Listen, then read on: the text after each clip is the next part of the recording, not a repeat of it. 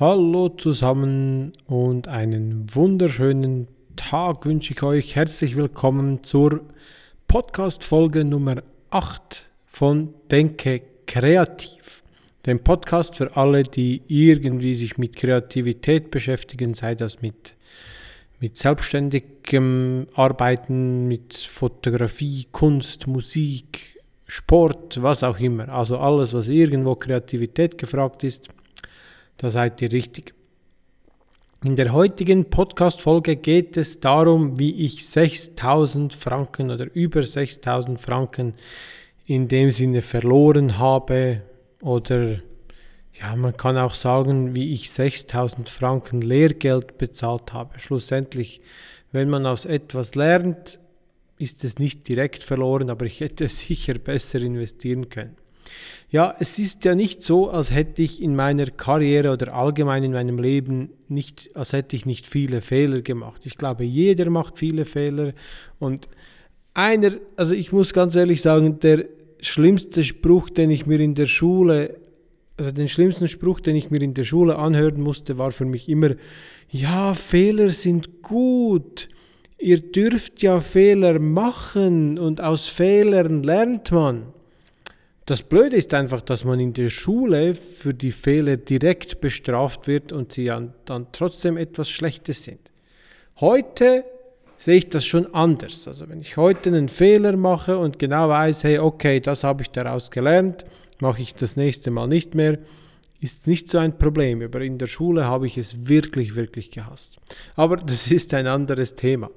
Äh, wie schon gesagt, ich habe wirklich, also ich habe auch viele Fehler gemacht, und, aber ich kann mich nicht an alle diese Fehler erinnern.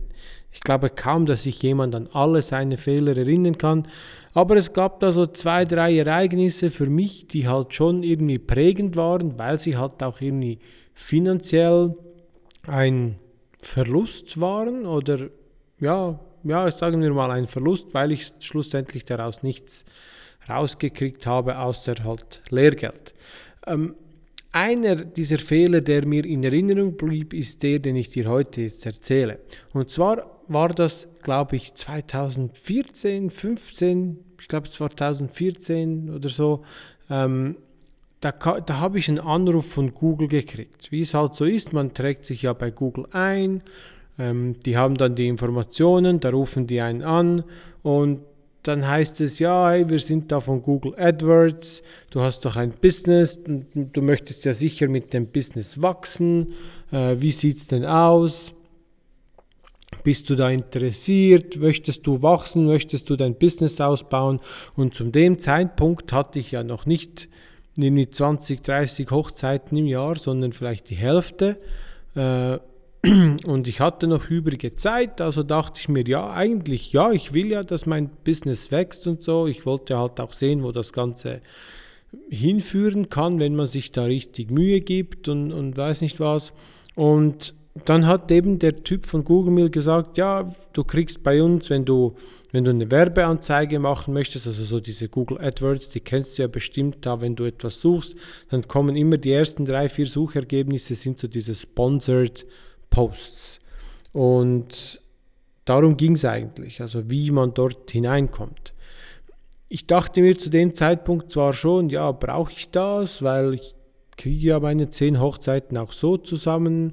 Ähm, ich bin ja mit der Suchmaschinenoptimierung ziemlich gut dabei und so, aber ich bin ja nicht schweizweit vertreten. Also dachte ich mir, ja, schweizweit vertreten sein wäre ja auch cool. Also hat mir Google einen Berater zur Seite gestellt und ich muss zwar schon sagen, die Beratung dort war wirklich okay. Also ich habe mich, es ist jetzt nicht so, dass ich betrogen wurde. Ähm, ich habe ja auch alles freiwillig gemacht. Und dann ging es halt darum, dann haben die mir gesagt, ja, schau mal, ähm, du kannst jetzt äh, mal überlegen, nach welchen Begriffen du gefunden werden möchtest. Welche Begriffe sind dir wichtig?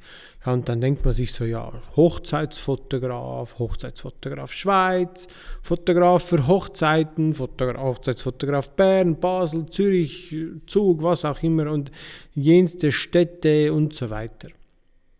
Und dann hatten wir da so eine Riesenliste an Wörtern, die da bei mir, äh, also mit denen ich dann erscheinen sollte.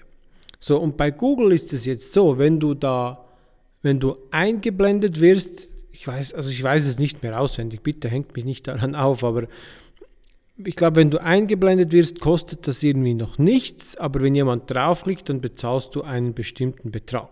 So, und jetzt ist es so, je attraktiver dieser Suchbegriff ist, den du da ausgewählt hast, je allgemeiner, desto teurer ist es dann auch.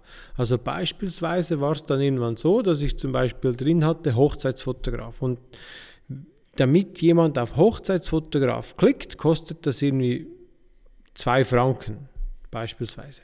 So, wenn ich jetzt, wenn du jetzt dann zum Beispiel ein Budget machst von irgendwie 5 Franken oder 5 Euro am Tag, was auch immer, ähm, dann klicken zwei Menschen drauf dann wird deine Anzeige nicht mehr eingeblendet, wenn jemand nach Hochzeitsfotograf sucht. Okay, ich hatte das dann mit 5 Franken drin und ja, dann haben wir festgestellt, da klicken die Leute halt zweimal drauf und die Werbeanzeige wird nicht mehr ausgeliefert.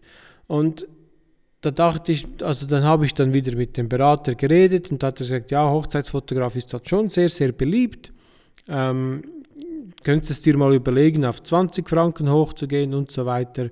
Und in dem Moment, also dass du das vielleicht auch verstehst, in dem Moment war ich ja im Aufbau meines Businesses und ich war nicht angewiesen auf dieses Geld.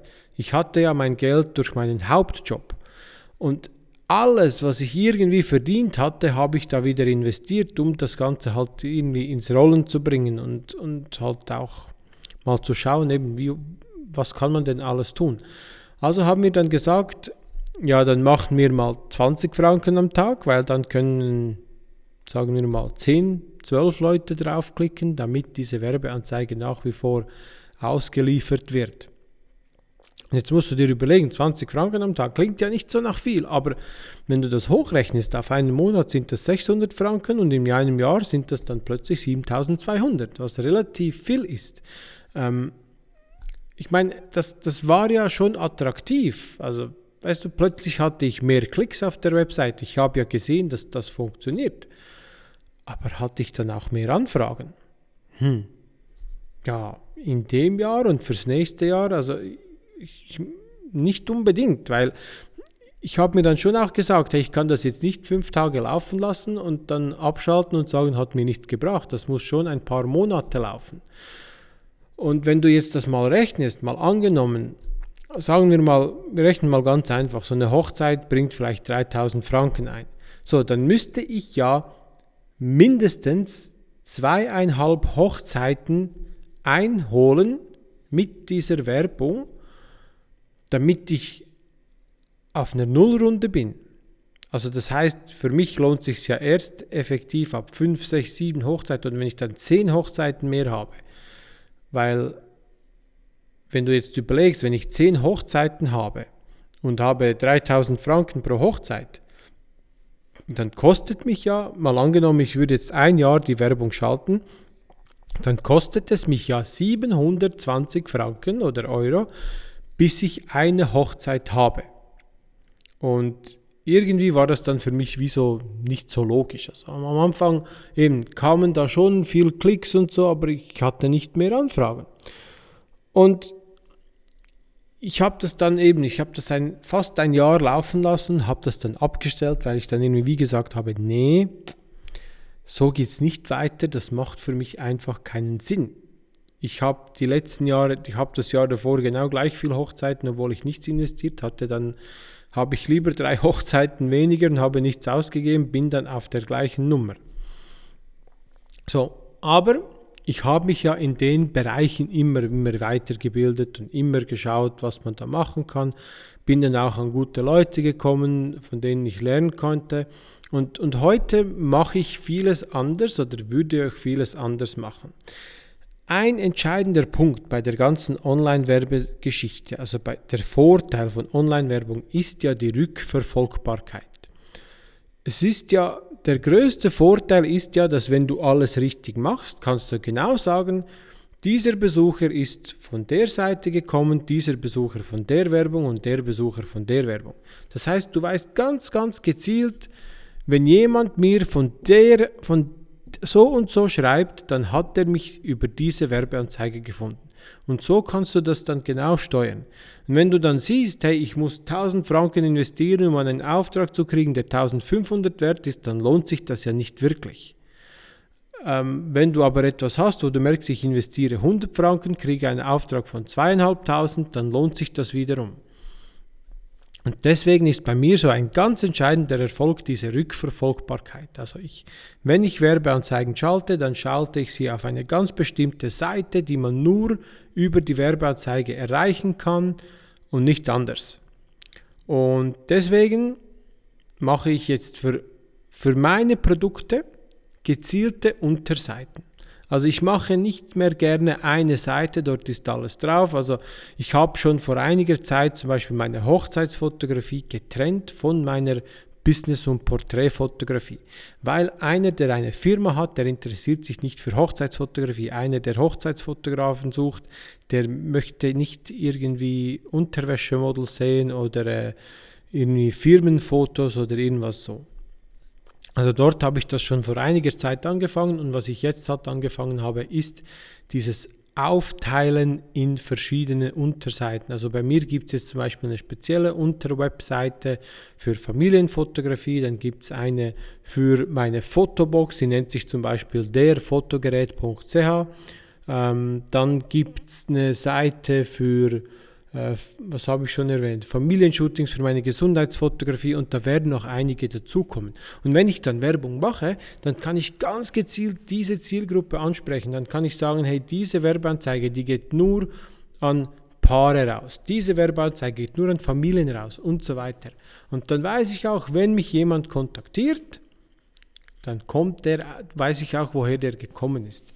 Das heißt, ich mache Unterseiten, ich mache Landingpages, und bewerbe diese dann zum Beispiel auf Facebook oder auf, auf, Google Ads, wobei ich bei Google Ads nicht so viel Erfahrung habe, aber Facebook, Instagram mache ich nur nun etwas mehr. Und so funktioniert das eigentlich aktuell bei mir. Aber eben, diese Erfahrung hat mich mehr als diese 6000 oder 7000 gekostet. Ähm, du kriegst jetzt hier umsonst, aber wenn du sonst noch tiefer oder mehr Hilfe brauchst in dem Bereich, wie man dieses Dinge verknüpft, wie man, wie man eine gute Werbeanzeige schaltet, wie man diese Unterseiten geschickt einrichtet und was man da alles draufpackt und so weiter, dann kannst du dich auch gerne bei mir melden. Ja, das war eine etwas kürzere Folge, sehe ich gerade aber äh, ich glaube, es war eine sehr, sehr lernreiche, lernreiche Folge. Ich hoffe ich mal.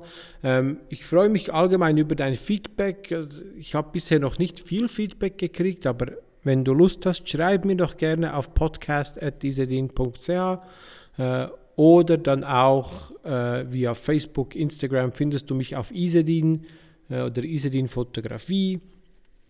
Und ich würde mich freuen, von dir zu hören. Wenn dir der Podcast gefällt, bewerte mich gerne mit 5 Sternen auf iTunes oder Spotify. Und dann hören wir uns wieder das nächste Mal. Vielen Dank und noch einen schönen Tag. Bis zum nächsten Mal. Ciao.